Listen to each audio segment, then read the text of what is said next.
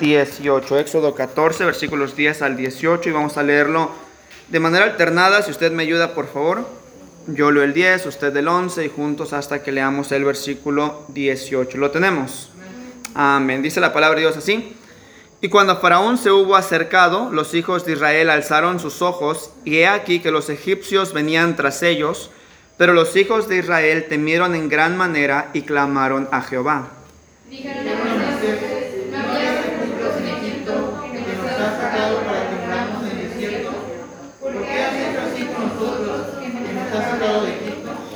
¿No es esto lo que te hablamos en Egipto diciendo, déjanos servir a los egipcios?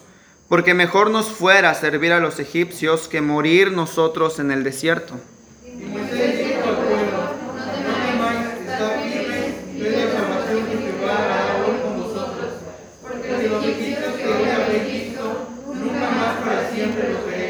Jehová peleará por vosotros y vosotros estaréis tranquilos.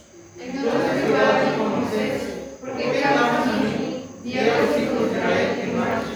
Y tú alza tu vara y extiende tu mano sobre el mar y divídelo, y entren los hijos de Israel por en medio del mar en seco. Y aquí yo endureceré el corazón de los egipcios para que me sigan, y yo me Faraón en todo su ejército, en sus carros y en su caballería. Y sabrán los egipcios que yo soy Jehová, por cuando me glorifique en Faraón, en sus carros y en su gente de a caballo. Quiero atraer su atención al versículo 15. Dice, entonces Jehová dijo a Moisés, ¿por qué clamas a mí? Di a los hijos de Israel que marchen. Hermanos, el mensaje en esta mañana es a motivos para seguir adelante. Motivos para seguir adelante. Vamos a orar. Padre, gracias porque eres bueno, gracias porque nos das la oportunidad de acercarnos delante de tu presencia, abrir tu palabra, Señor, ser animados mediante ella, ser instruidos mediante ella, Dios. Pedimos que tú nos ayudes a entenderla y obedecerla, a conocer tus promesas y luego, Señor, a pedirlas y vivirlas en nuestra vida, Padre.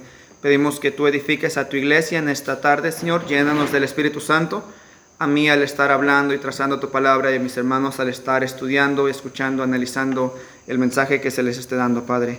Glorifica tu nombre como tantas veces lo has- hecho, te lo pedimos nuevamente. En Cristo Jesús oramos. Amén. Gracias, hermanos. Pueden tomar sus lugares. Motivos para seguir adelante. Este sermón, hermanos, predicamos los primeros dos puntos ah, en, en Catemaco, pero quiero continuar con este mensaje para poder hacer de bendición a ustedes también. Ok, hay muchas cosas, hermanos, que nos detienen. Detenerse es sencillo. Cualquier pretexto es bueno para detenernos y dejar de hacer lo que tenemos que hacer. Detenernos es algo cómodo. Usted tal vez ha hecho en alguna ocasión ejercicio o está trabajando probablemente, usted eh, está practicando algún deporte, si es joven o está en la escuela, probablemente usted está con tareas y trabajos y pendientes y está cansado y está agotado y para usted lo más fácil es rendirse, detenerse. Es cómodo, es cómodo estar en una zona en donde nadie me moleste, nadie me diga qué hacer, en donde no se me exige esforzarme más allá de lo que puedo esforzarme. Me gusta estar detenido. Nadie por naturaleza quiere seguir adelante. Hermanos, si por nosotros fuera, la verdad nos quedaríamos, y más como latinos, en el lugar en el que estamos y no nos movemos, ¿verdad? Buscamos una hamaca con unos cocos, colgamos nuestra hamaca, nos sentamos y estamos cómodos, ¿verdad? Hermanos, y nos gustaría, dice una persona que estaba eh, abajo de un árbol de plátano, los queda viendo y les dice caigan pelados, ¿verdad? Así estamos los latinos muchas veces, estamos esperando eso en muchas ocasiones y lo esperamos tristemente también en nuestra vida cristiana.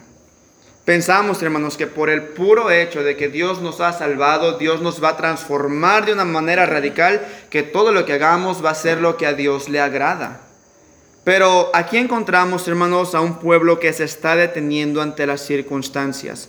Hermanos, los problemas quieren detenernos, quieren hacer eh, que paremos de nuestro trabajo para el Señor. El cansancio nos quiere hacer detenernos también. La prueba, la adversidad, el desánimo, el desaliento, la falta de las necesidades suplidas, los deseos frustrados, las metas no alcanzadas, las peticiones de oración no contestadas, la comodidad desajustada, un futuro incierto, nos detiene.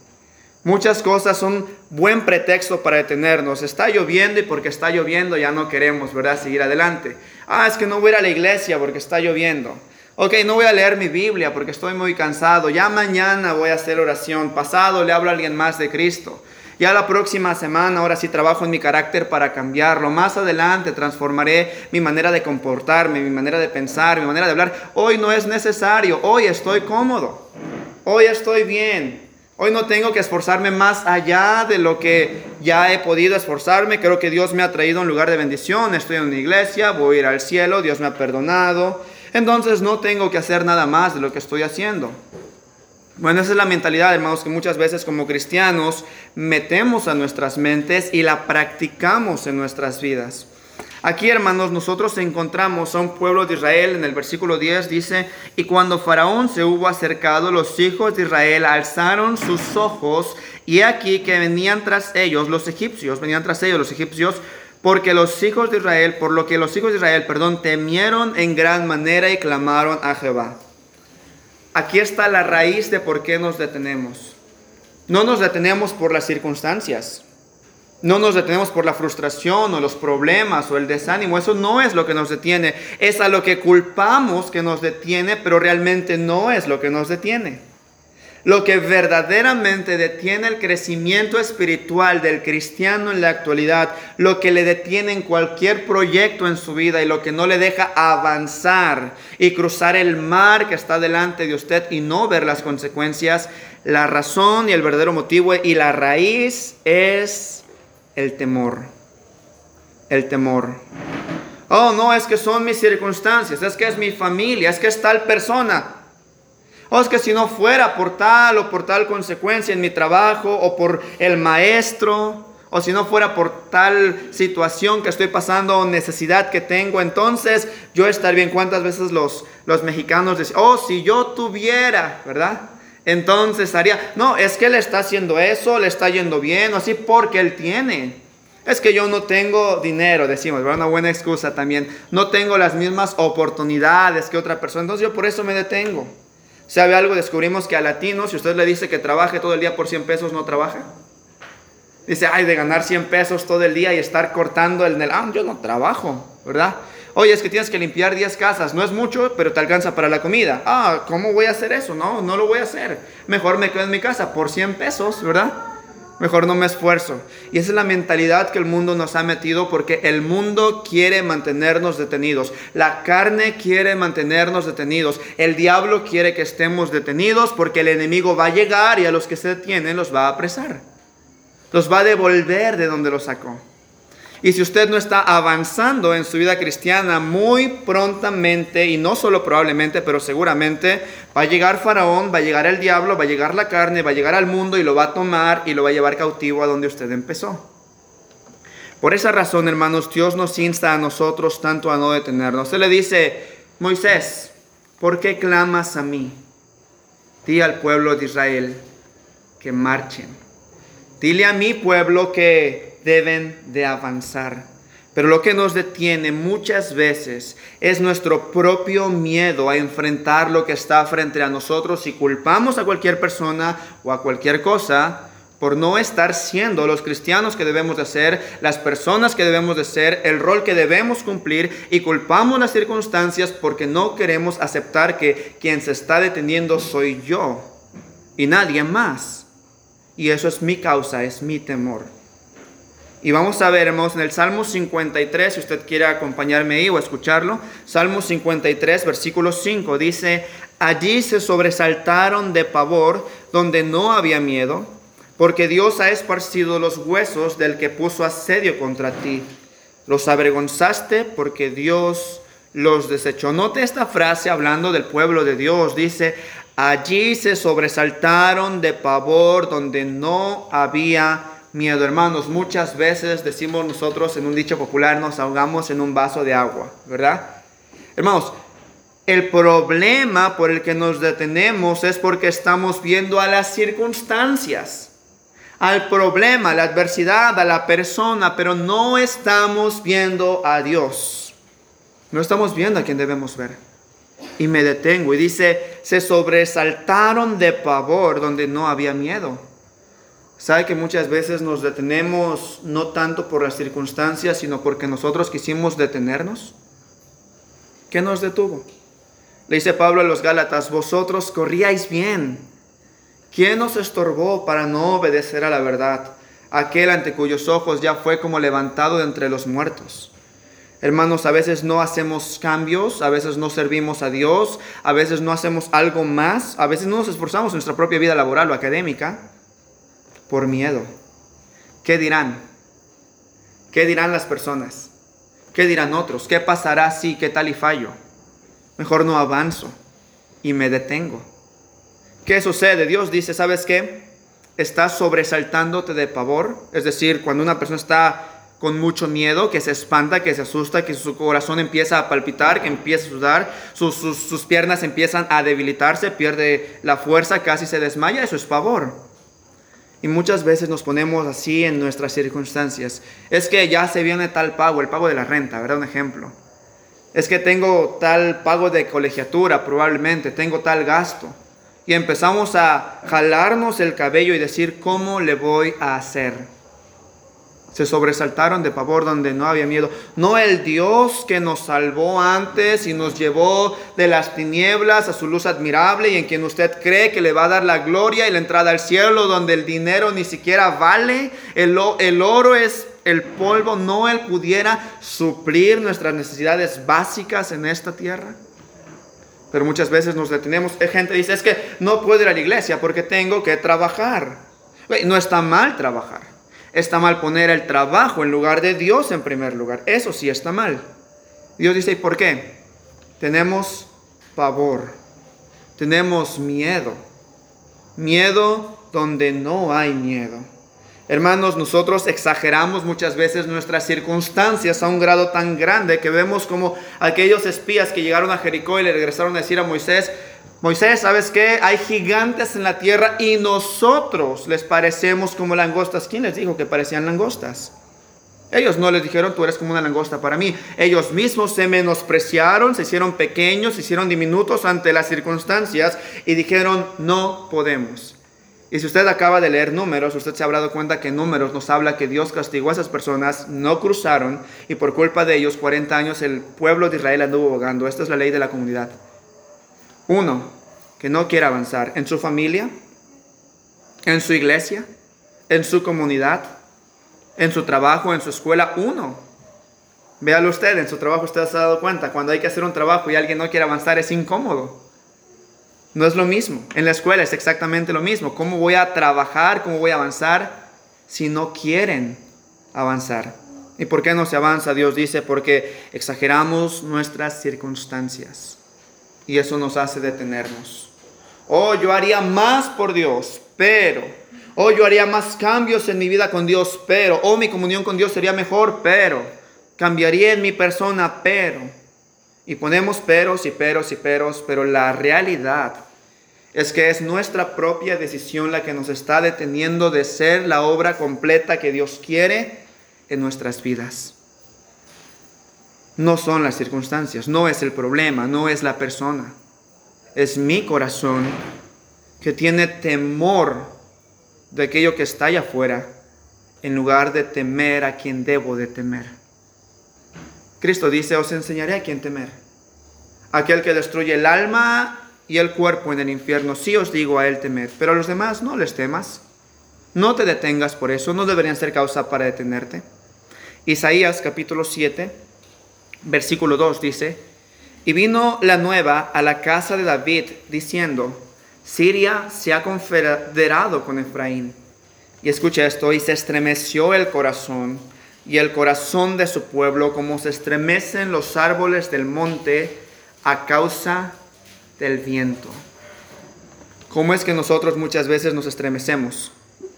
Exactamente de esa manera.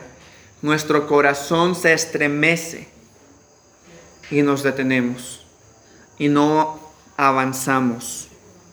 Se estremeció su corazón. ¿Ha tenido usted un estremecimiento en su corazón? ¿En algún lugar usted ha tenido ese pavor, ese miedo, ese pesar, esa carga en sus hombros que le hace estremecerse de corazón?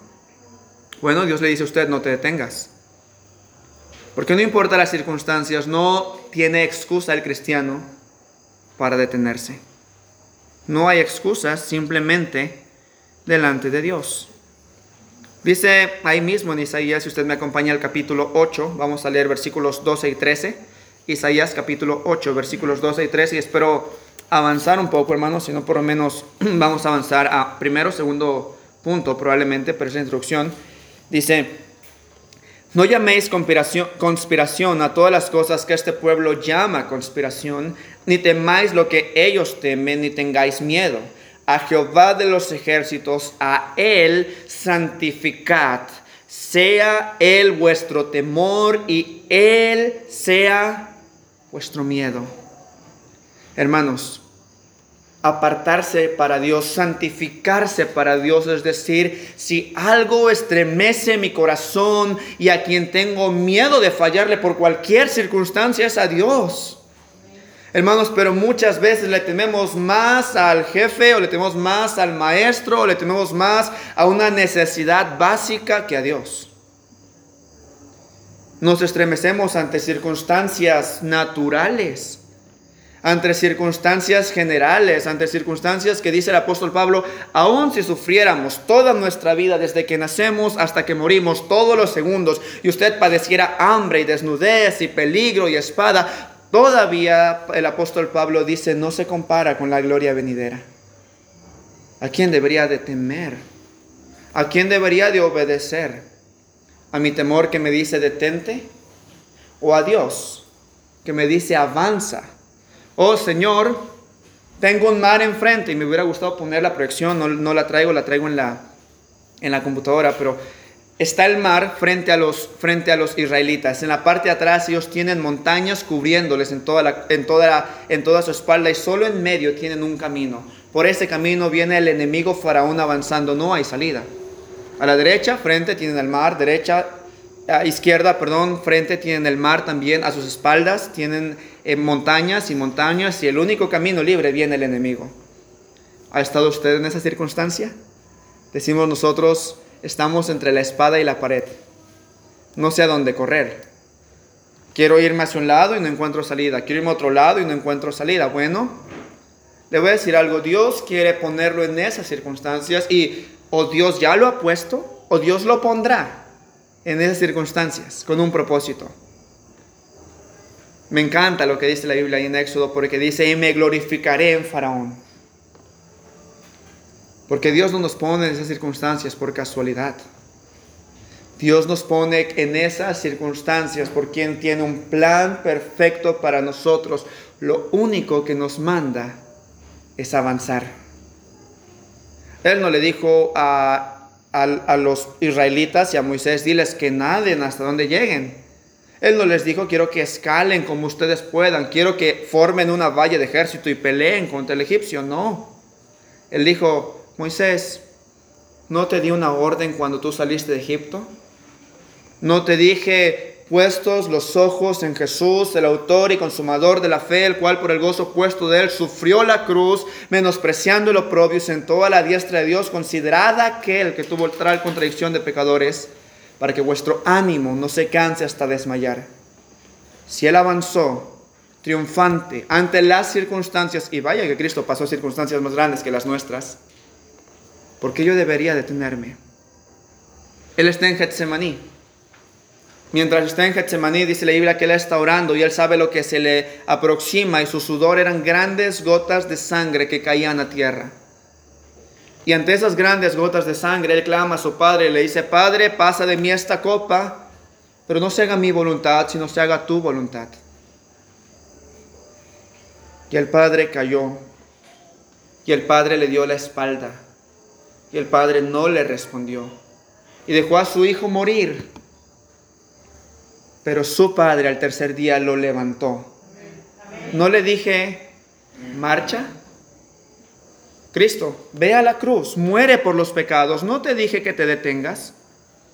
Señor, en la carne y humanidad de Cristo, Él está diciendo, pásalo de mí, yo no quiero experimentarlo. Pero si tu voluntad es que marche, aunque esté el mar y aunque están las montañas y aunque viene Faraón, voy a hacerlo. Y Cristo avanzó. ¿Tenía miedo Cristo? Sí. ¿Lo detuvo el miedo? No. Hermanos, muchas veces usted y yo nos detenemos por miedo. Dice aquí en Isaías, el versículo que acabamos de leer, no llames conspiración a las cosas que este pueblo llama conspiración. En otras palabras, hermanos, nosotros muchas veces nos dejamos influenciar tanto por el mundo que nuestra mentalidad se vuelve una mentalidad mundana. Y empezamos a pensar como el mundo y nos empezamos a preocupar por lo que el mundo se preocupa y empezamos a vivir como el mundo vive y por eso nos detenemos. ¿A qué te dedicas? No, pues yo vendo. Oye, ¿y por qué cierras tu negocio el domingo? ¿No sabes que el domingo hay más ventas? Oh, sí es cierto, ¿verdad? Mejor voy a dejarlo abierto y pues aunque ya no vaya a, obedecer a Dios y darle su día, ¿no? Empezamos, ese es un ejemplo hermanos para que quiero que lo veamos. Muchas veces empezamos a pensar como el mundo. Un pastor me gustó porque dijo, hermano, si usted cierra su negocio, anote sus ganancias durante toda la semana con el domingo abierto y luego la siguiente semana con el domingo cerrado y si Dios le falló, entonces siga abriendo el domingo. ¿Tenía miedo? Sí, es miedo. Oye, y si yo no vendo y si no tengo las mejores ganancias, ¿cómo voy a pagar mi renta, mi comida, mi luz, mis necesidades, mi transporte? ¿Cómo le voy a hacer? Confía en Dios.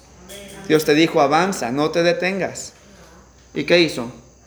Este hombre lo decidió aprobar lo que su pastor le decía y al final de cuentas descubrió que Dios es fiel. Lo mismo que los israelitas descubrieron en ese mar, Dios es fiel. ¿Qué nos detiene? mi temor, mi pavor, mi manera de pensar como el mundo. ¿No nos dijo Dios que no se conviertan ellos a ti y no tú a ellos? Pero poco a poco el cristiano nos vamos acercando y pareciendo cada vez más al mundo, de manera que pensamos como el mundo, actuamos como el mundo, vivimos como el mundo y nos detenemos como el mundo. Porque el diablo no quiere cristianos avanzando. El, diablo quiere cristianos parados, estáticos, inmóviles.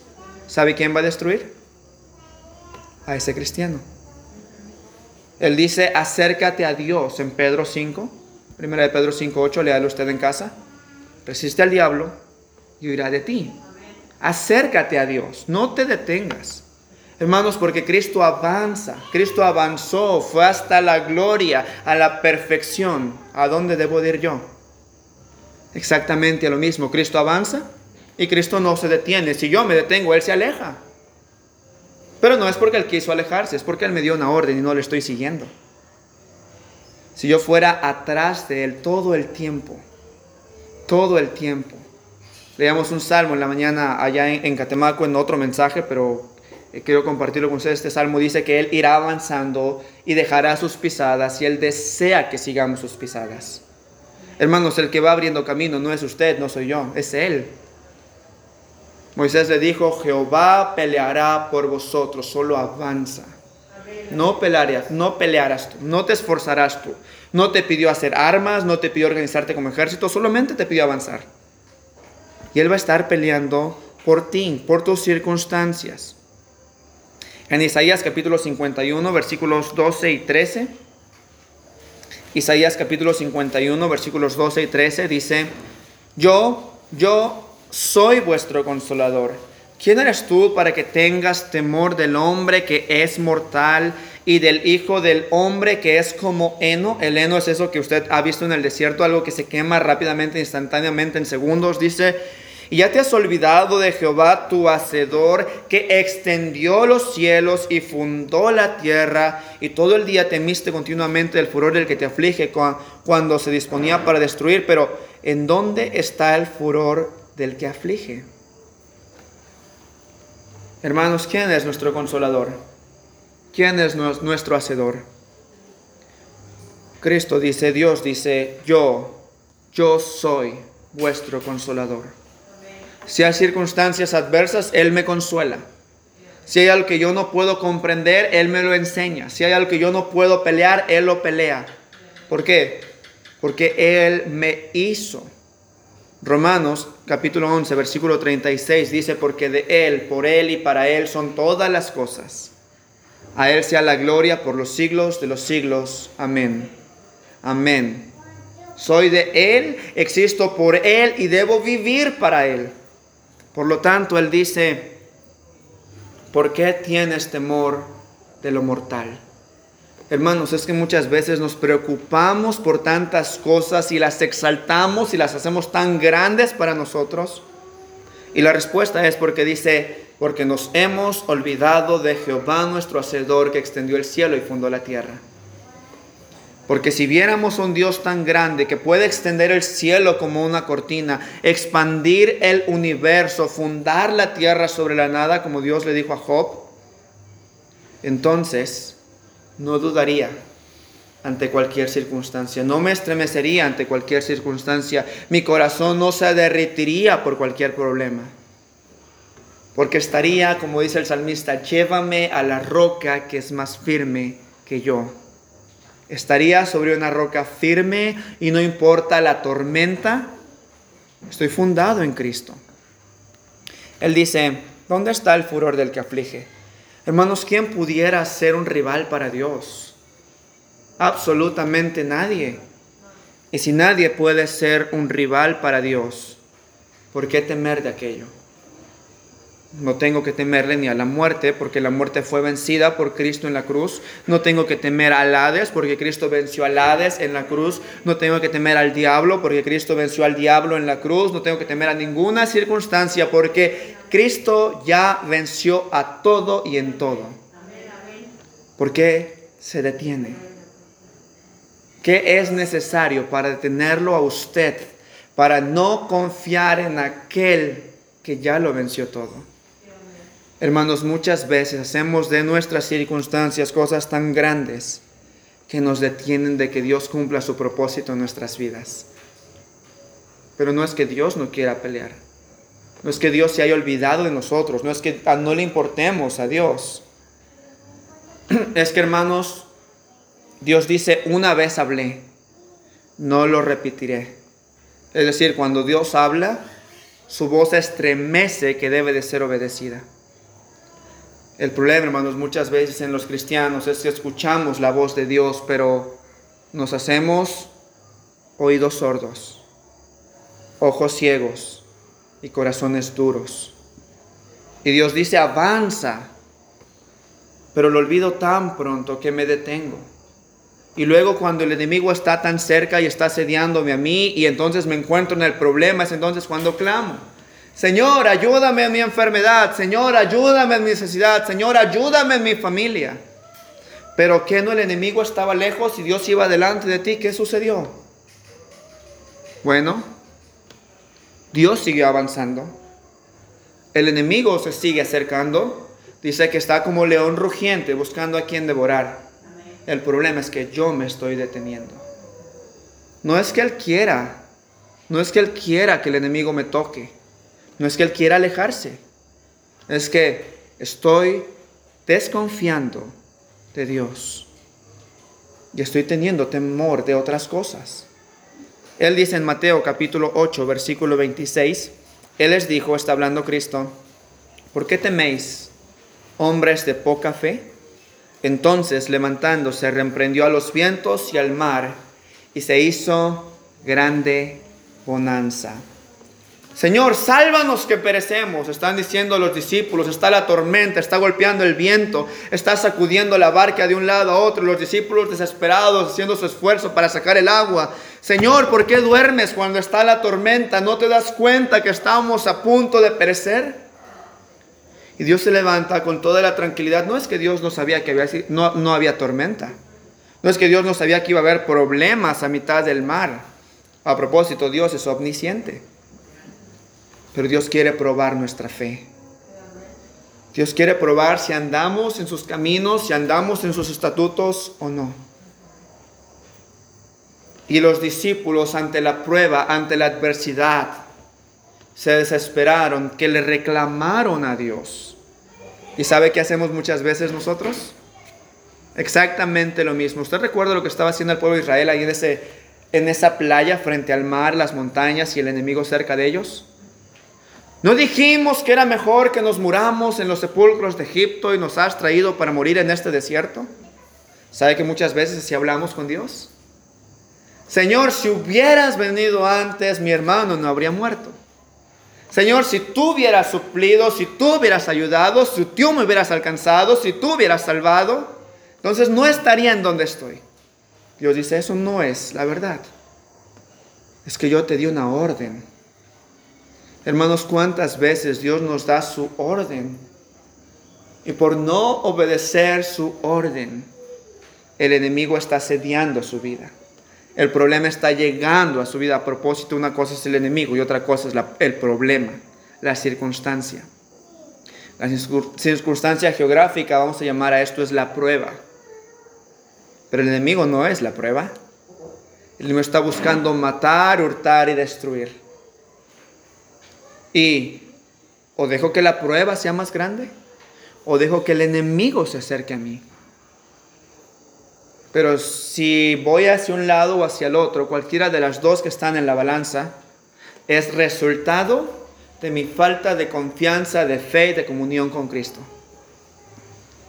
Porque si yo siguiera tras Él, no importa que no veo lugar a donde moverme. No importa que el enemigo me está asediando, seguiría en un lugar seguro. ¿Y qué si el pueblo de Israel, en lugar de detenerse sabiendo que Dios los mandó por ese camino y que debían cruzar ese mar, simplemente hubiera seguido avanzando sobre el mar? ¿No Dios hubiera hecho lo mismo sin necesidad de que el pueblo de Dios se quejara delante de Dios? ¿O Dios los habría dejado morir en el, en el agua del mar rojo? Sinceramente, Dios hubiera abierto el mar. Y yo creo que hubiera hecho todavía más grandes maravillas. Pero se detuvo el pueblo y empezó a culpar a Dios por las circunstancias en las que estaban. Hermanos, Dios desea que ante la adversidad, ante la tentación, ante el problema, usted no se detenga.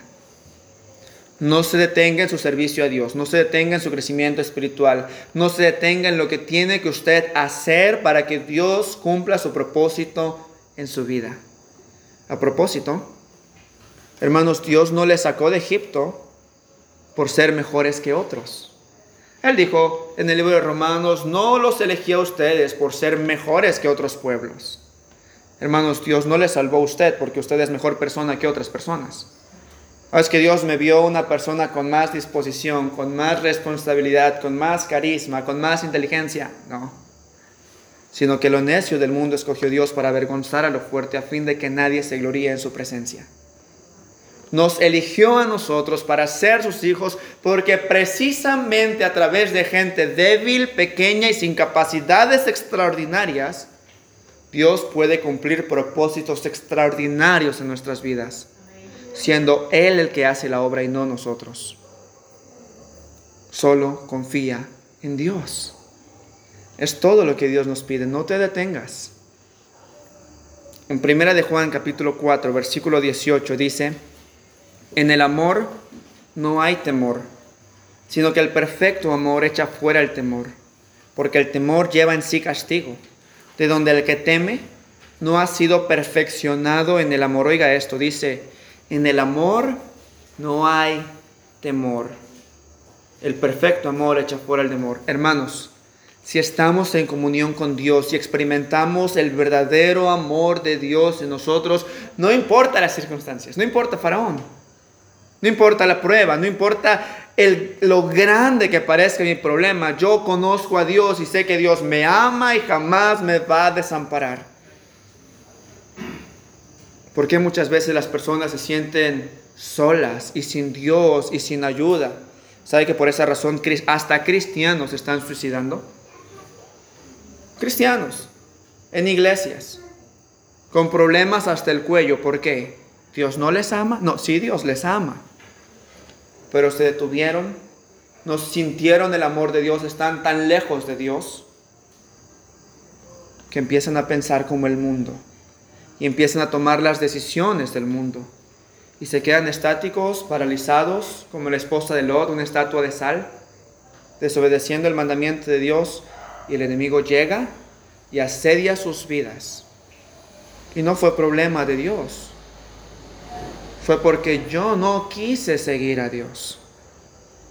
Pero el que está en comunión con Dios, iglesia, por eso es que en esta iglesia usted va a escuchar a nuestro pastor decir cada vez, vaya a su Biblia, vaya a cuarto de oración, busque que Dios trabaje en su vida, escuche predicación, venga a la iglesia, abre el otros de Cristo, haz cambios en tu vida, mejora tu carácter, mejora tu temperamento, cuida a tu familia. ¿Por qué? Porque hermanos, eso nos va a acercar al amor de Dios. Y entonces no tendré temor de las circunstancias. Y si temo, es porque yo me estoy alejando de Dios. Y Dios no desea que yo me aleje de Él. Moisés, ¿por qué clamas a mí? Di al pueblo de Israel que marchen. En este capítulo, y probablemente solamente de algunos puntos, porque nos quedan más 10 minutos para terminar, en este capítulo el pueblo de Israel se encontraba en esta condición. Dios había obrado de manera increíble a su favor. ¿Ha leído usted las diez plagas? Las diez plagas ya habían pasado, más ellos acababan de ver las diez plagas. Dios con mano poderosa y brazo extendido, dice el libro de Éxodo, los sacó de la tierra de Egipto de casa de servidumbre. Pero a la primera se están desanimando.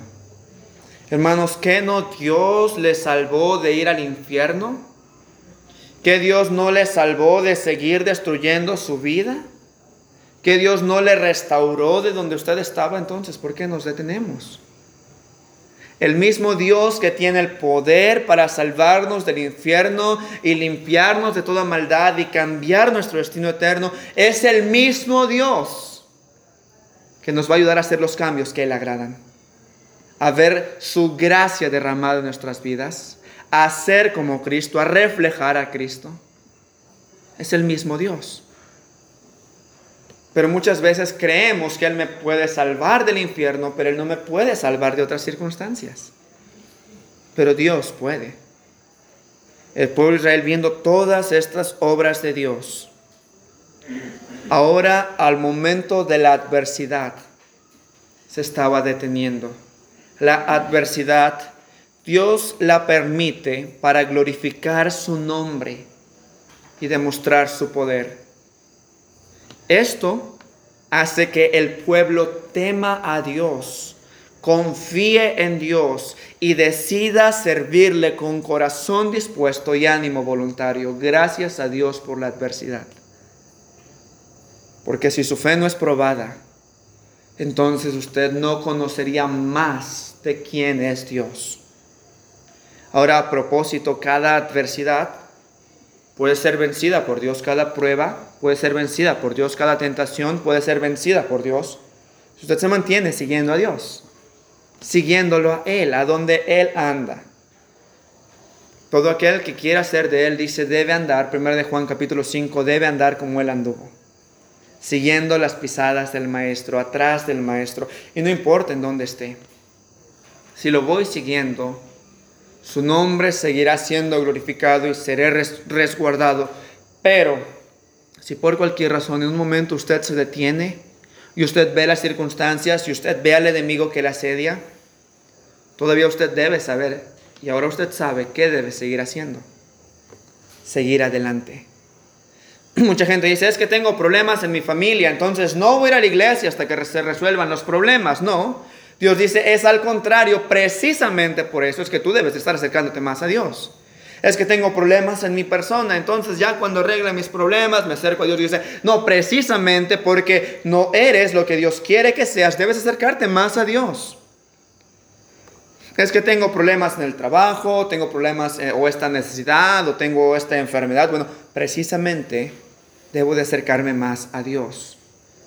Quisiera decir esta premisa debemos de acercarnos a Dios en la misma cantidad todo el tiempo. Todo el tiempo. Si las cosas están bien, debo estar cerca de Dios. Si las cosas están mal, debería igualmente estar cerca de Dios. El problema es que muchas veces me alejo de Dios cuando las cosas están bien y ya cuando están mal corro a sus brazos. Dios dice, cuando te quisiera en mis brazos todo el tiempo siguiéndome todo el tiempo, amándome todo el tiempo, obedeciéndome todo el tiempo. Y entonces no importa el mar, las montañas, el enemigo, tú estarías cuidado por mi gracia. Pero si usted en esta noche por cualquier razón está detenido, se ha dejado de confiar en Dios, se ha, ha parado, ha visto las circunstancias, ha visto al enemigo, el enemigo se ha acercado a usted, Dios todavía le da solución. Dios todavía le da esperanza. Dios todavía le da esa instrucción para saber qué hacer si usted se encuentra en este lugar de stand-by, vamos a llamarle. De reflexión, si usted quiere llamarlo así. En Éxodo capítulo 14 dice que cuando están quejándose después de ver a Dios, dice, y Moisés dijo al pueblo, no temáis, estad firmes y ved la salvación que Jehová hará hoy con vosotros, porque los egipcios que hoy veis, nunca más para siempre los veréis. En el versículo 10 dice que clamaron a Dios. Clamaron a Dios. ¿Siente usted que Dios está lejos de usted? ¿Siente que la circunstancia es muy grande? ¿Siente que el enemigo se acerca? Si usted está ahí, Dios le dice, clama a mí. Jeremías capítulo 33, versículo 3, muchos lo conocen. Clama a mí y yo te responderé y enseñaré cosas grandes y ocultas que tú no conoces. Señor, veo las circunstancias, veo el problema, veo al enemigo, te siento lejos. ¿Qué hago, Señor? Clama a mí. Clama a mí. Porque te voy a responder por amor de su nombre. Por amor de su nombre. Me gusta lo que dice Josué capítulo 24 versículo 7, si me acompaña allá, dice, y cuando ellos clamaron a Jehová, él puso oscuridad entre vosotros y los egipcios, e hizo venir sobre ellos el mar, el cual los cubrió, y vuestros ojos vieron lo que hice en Egipto después que estuvisteis muchos días en el desierto. Y cuando ellos clamaron a Jehová, Jehová respondió. ¿Usted siente que le está ahogando el problema? Clame a Dios. Dios nunca quiso que usted se detuviera. Dios nunca le mandó a detenerse. Pero si se detuvo, Él dice, clama a mí. Y yo pondré oscuridad entre ti al enemigo y no dejaré que el maligno te toque y te guardaré. Dice Isaías capítulo 50. Como la niña de mis ojos como esa parte que usted protege cuando le cae tierra, así es, cuando, así es como Dios le va a guardar, pero Él quiere que usted clame. El problema en muchos cristianos es que cuando están detenidos y ven las circunstancias y ven el problema y ven al enemigo, lejos de clamar a Dios, endurecen su corazón y se apartan de Dios. Pero Dios dice, no debe ser así con nosotros. Con nosotros debe ser, Señor, me detuve, Tuve miedo del mar, tuve miedo de los montes, tuve miedo del enemigo. Señor, indícame qué hacer. Señor, auxíliame en este momento porque no sé qué hacer. No sé a dónde avanzar. Tal vez no entendí bien tu orden o tal vez desobedecí tu orden. Pero Señor, estoy clamando a ti para que tú obres por mí, a través de mí. La respuesta de Moisés fue, mantente firme, Dios va a responder. Mantente firme, porque Dios peleará por ti. ¿Qué tengo que hacer cuando estoy detenido? Señor, aquí estoy y me mantendré firme. Me gusta lo que dice Jacob. No te dejaré hasta que no me bendigas. Muchas veces oramos cuando estoy frente a las circunstancias, digo, ay Señor, ahí si puedes echarme la mano y ayudarme y hacer algo, pues hazlo, Señor. Pero de mientras voy a buscar cómo solucionarlo. De mientras voy a buscar cómo hacerle para quitártelo de encima, Señor. Yo sé que tienes mucho trabajo, ¿verdad? Mira cuántas personas somos en este mundo y responderle a todos, pues es difícil. Déjame echarte la mano, ¿verdad? Es nuestro pensamiento muchas veces. Pero Dios dice, no, Clama a mí hasta que sientas mi respuesta. Cuando hablamos de sensación, hermanos, no estoy diciéndole que usted va a sentir que pase algo caliente o frío sobre su cuerpo, no. Pero hasta que Dios dé paz a su corazón. Hasta que Dios dé sabiduría a su mente. Hasta que usted se pueda levantar de esa noche, de ese día, de esos días o de esas semanas o de esos meses o tal vez de esos años. Y usted pueda decirle, Dios, estoy seguro exactamente qué deseas de mí y a dónde quieres que me dirija y lo voy a hacer. Porque sé que todas las circunstancias, todos los problemas y al enemigo lo tomaste en tus manos. Y ahora lo único que me queda es confiar en ti y obedecerte. Eso es lo que Dios quiere. Pero dice, clama a mí, clama a mí.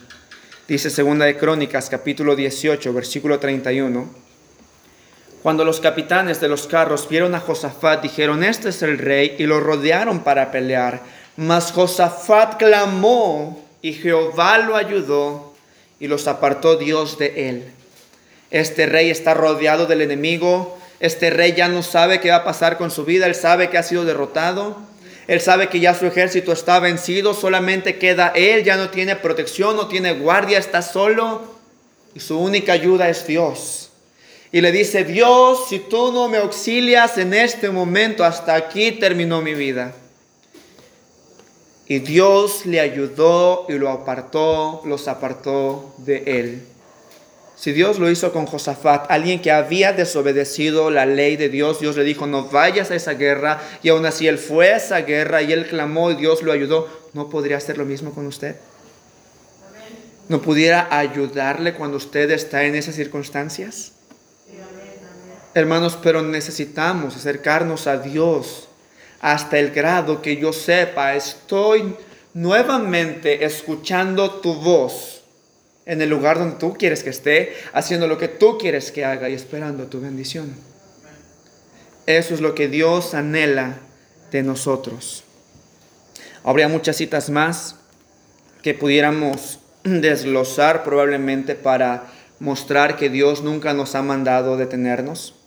Probablemente nada más le toque un punto, pero me gustaría darle a manera general los puntos que en este pasaje nos dice que Dios nos manda detenernos. El versículo 14 dice, Jehová peleará por vosotros y vosotros estaréis tranquilos. Usted no debería detenerse porque Jehová pelea por su pueblo, porque Jehová es varón de guerra el poderoso gigante. No temeré. Dice el libro de los Salmos capítulo 3, aunque un ejército acampe contra mí, no temerá mi corazón, sino que en ti estaré confiado. Porque eres mi escudo y quien levanta mi cabeza. No me detengo, no me detengo, porque Dios pelea por su pueblo. Versículo 15 dice, entonces Jehová dijo a Moisés, ¿por qué clamas a mí? Di a los hijos de Israel que marche. Segunda razón, sigue adelante porque Dios no te ordenó detenerte. Dios va peleando delante de ti, pero Dios no te ordenó detenerte. Dios dice en Nehemías capítulo 9, versículo 9, que Él haría maravillas delante del pueblo, solamente que Él se levante de la aflicción y siga haciendo la voluntad de Dios. Hermanos, Dios nunca le ordenó a ninguna persona detenerse. Sigue adelante porque la orden de Dios es avanza, obedéceme, crece, confía. 19 y 17 de Éxodo 14 dice, y aquí yo endureceré el corazón de los egipcios para que los sigan, y yo me glorificaré en Faraón y en todo su ejército, en sus carros y en su caballería, y sabrán los egipcios que yo soy Jehová cuando me glorifiquen Faraón en sus carros y en su gente de a caballo. Sigue adelante porque Dios desea ser glorificado en medio de la adversidad. ¿Hay problemas? Sigue adelante. Porque Dios te puso ahí para glorificar su nombre. No para mostrar nuestras fortalezas. No para mostrar nuestras habilidades. Pero para mostrar quién es Él. Yo debo de seguir adelante porque Dios tiene un plan para ello. En el versículo 9 de Éxodo 14 dice, Siguiendo pues los egipcios con toda la caballería y los carros de Faraón, su gente de a caballo y todo su ejército, los alcanzaron acampando junto al mar al lado de Pit Ariorot, delante de Baal Zephon. Sigue adelante porque no hay otra salida. No hay otra salida. Si usted se detiene, usted puede ir a la derecha, usted puede ir a la izquierda y encontrará mar, mar. No sé en qué circunstancia esté pasando usted, pero si usted se detiene, encontrará que topa en pared en un lado y topa en pared al otro lado. Usted quiere regresar y no tiene otra salida. Solamente hacia adelante. Si retrocedo, el enemigo viene tras mí. Si me detengo, el enemigo viene tras mí. Si corro hacia otro lado, nadie más puede ayudarme. Que Dios como nuestro Dios, que salva a su pueblo en medio de las circunstancias. No puedo clamar a nadie más. Puedo clamar al gobierno, no me va a ayudar. Puedo clamar a algún tipo de ayuda o rehabilitación, no me va a ayudar. Puedo clamar a un familiar, a un amigo, a un conocido, a un jefe, a una institución y no me va a ayudar. A propósito, la esperanza de México no es el gobierno, la esperanza de México es Cristo. No tengo a dónde ir más que a Cristo. Sigue adelante porque no hay otra salida. Si detienes, eres hombre muerto. Vas a un lado, al otro lado eres hombre muerto. Pero si avanzas, es tu única escapatoria, es tu única salida. Versículo 15 nuevamente dice, entonces Jehová dijo a Moisés, ¿por qué clamas a mí? Di a los hijos de Israel que marchen. ¿Por qué seguir adelante? Sigue adelante porque hay un líder que Dios te ha puesto que sigue intercediendo ante Dios por ti. Mientras haya personas que estén orando por usted, usted no debería detenerse. Si alguien está orando por mí, entonces yo no tengo opción para tirar la toalla y desanimarme y decir no se puede, no puedo, Dios no puede. Porque si alguien está orando por mí, dice la Biblia, fe es la victoria y la oración del justo puede mucho. Yo no voy a detenerme. Si alguien está orando por mí, yo debo seguir adelante. Yo debo seguir adelante. Versículo 10. Y cuando Faraón se hubo acercado, los hijos de Israel alzaron sus ojos y aquí que los egipcios venían tras ellos, porque los hijos de Israel temieron en gran manera y clamaron a Jehová. Siga adelante, escuche esto, porque el enemigo se acerca y el enemigo se acerca pronto. Hermano, ¿sabe usted que el diablo no cesa de trabajar para destruir su vida? ¿Sabe usted que el diablo no descansa para ver si él puede tocar su vida y hacer lo que usted deje los caminos de Dios y desobedezca a Dios y que él destruya su vida y usted blasfeme a Dios, que es lo que esperaba con el hombre más justo de la tierra llamado Job? ¿Sabe usted que el enemigo si pudo acercarse para destruir la vida de Job, se acercará a su vida también? no se detenga. Porque si usted se detiene, el enemigo viene con ímpetu, con un propósito, engrillarlo, esclavizarlo y devolverlo a Egipto, para que usted sirva a ese Dios que no es Dios y provoque a ira al Dios que sí es Dios y Dios mismo traiga castigo sobre su vida. No se detenga, porque el enemigo se está acercando. Versículos 11 y 12 dice, y dijeron a Moisés, ¿no había sepulcros en Egipto que nos has sacado para que muramos en el desierto? ¿Por qué has hecho así con nosotros que nos has sacado de Egipto? ¿No es esto lo que te hablamos en Egipto diciendo, déjanos servir a los egipcios, porque mejor nos fuera servir a los egipcios que morir nosotros en el desierto? Sigue adelante, oiga esto, y esto es importante, porque el Egipto que recuerdas no es tan bueno como piensas. En este momento ellos están diciendo, allá había sepulcros, allá hubiéramos muerto bien. ¿No se acordaban que eran esclavos? ¿No se acordaban que ellos eran como animales para ellos? ¿No se acordaban que realmente ellos no tenían valor ni significado? Hermano, ¿no se, ¿no se recuerda usted quién era usted para el mundo? ¿No se recuerda usted cómo lo trataba el diablo, el mundo y la carne?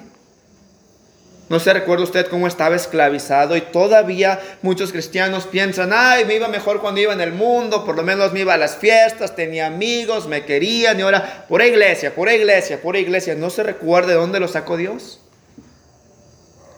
Sigue adelante, porque el Egipto de donde saliste no es el que tú te estás imaginando. Hermanos, si es que somos así, empezamos a imaginar cosas buenas de Egipto, pero hermanos, si somos realistas, realmente no había nada bueno en Egipto para nosotros. No había nada bueno para nosotros. Y Dios le sacó de ahí. ¿Por qué querer detenerme para regresar esclavizado a ese lugar? No es tan bueno como yo pensaba, no es tan bueno como usted piensa. Pero último, versículo 31, y vio Israel aquel grande hecho que Jehová ejecutó contra los egipcios, y el pueblo, oiga esto, temió a Jehová y creyeron a Jehová y a Moisés, su siervo. Sigue adelante porque sólo así aprenderás a temer a Dios, a creerle a Dios y a buscar dirección de Dios. Mi fe, su fe no va a ser fortalecida si usted no está siguiendo a Cristo. Su fe no va a acrecentarse como ese grano de mostaza si usted no está siguiendo a Cristo. Usted no tendrá dirección en su vida si usted no, se, no sigue a Cristo. Usted seguirá tomando malas decisiones si usted no sigue a Cristo. Usted no temerá a Dios y pecará contra Dios y la ira de Dios vendrá a su vida si usted no está siguiendo a Cristo. Él dice, sigue adelante porque solo siguiéndome te darás cuenta quién soy yo, el poder que tengo, la justicia que tengo y la dirección que tengo la sabiduría que tengo. Hermanos, Dios quiere compartir eso con nosotros. Pero Dios dice, solo sigue adelante. ¿Usted empezó a leer su Biblia este año? Qué bueno. No se detenga. Usted se propuso hablarle a una persona más del Evangelio, qué bueno, hágalo. Usted se propuso hacer un cambio en su vida, en su carácter, en sus pensamientos, en sus sentimientos, hágalo. Usted decidió ser más fiel a la iglesia, hágalo. Usted decidió cambiar algo externo en su vida, hágalo. No es tiempo de detenernos. No es tiempo y en medio de las circunstancias en las que vivimos, hablando globalmente, no es para que los cristianos digamos, ay Señor, voy a obedecerte cuando las circunstancias pasen, porque a propósito no van a pasar. Pero le digo, ¿quién sí se va a acercar? El diablo. Y usted seguirá detenido. Pero Dios dice hoy, Dios nos dice por su palabra en esta noche, no te detengas. Solo avanza hasta que llegues a la estatura de la plenitud de Cristo, a un varón perfecto. Es lo que Dios anhela de nosotros. Iglesia, y eso es trabajo que nos corresponde a nosotros. Biblia, oración, evangelismo, esfuerzo, cambio, disciplina probablemente. Pero solo así Cristo será formado en nosotros y su nombre será glorificado y usted será salvado. De lo contrario, el enemigo se va a acercar. Pero Dios dice, ¿por qué clamas a mí? Di al pueblo de Israel que marchen. Iglesia, Dios quiera, hay un himno que dice, la iglesia sigue caminando. Dios quiera que como iglesia, como personas, como cristianos, sigamos caminando. Que Dios bendiga su palabra. Vamos a orar.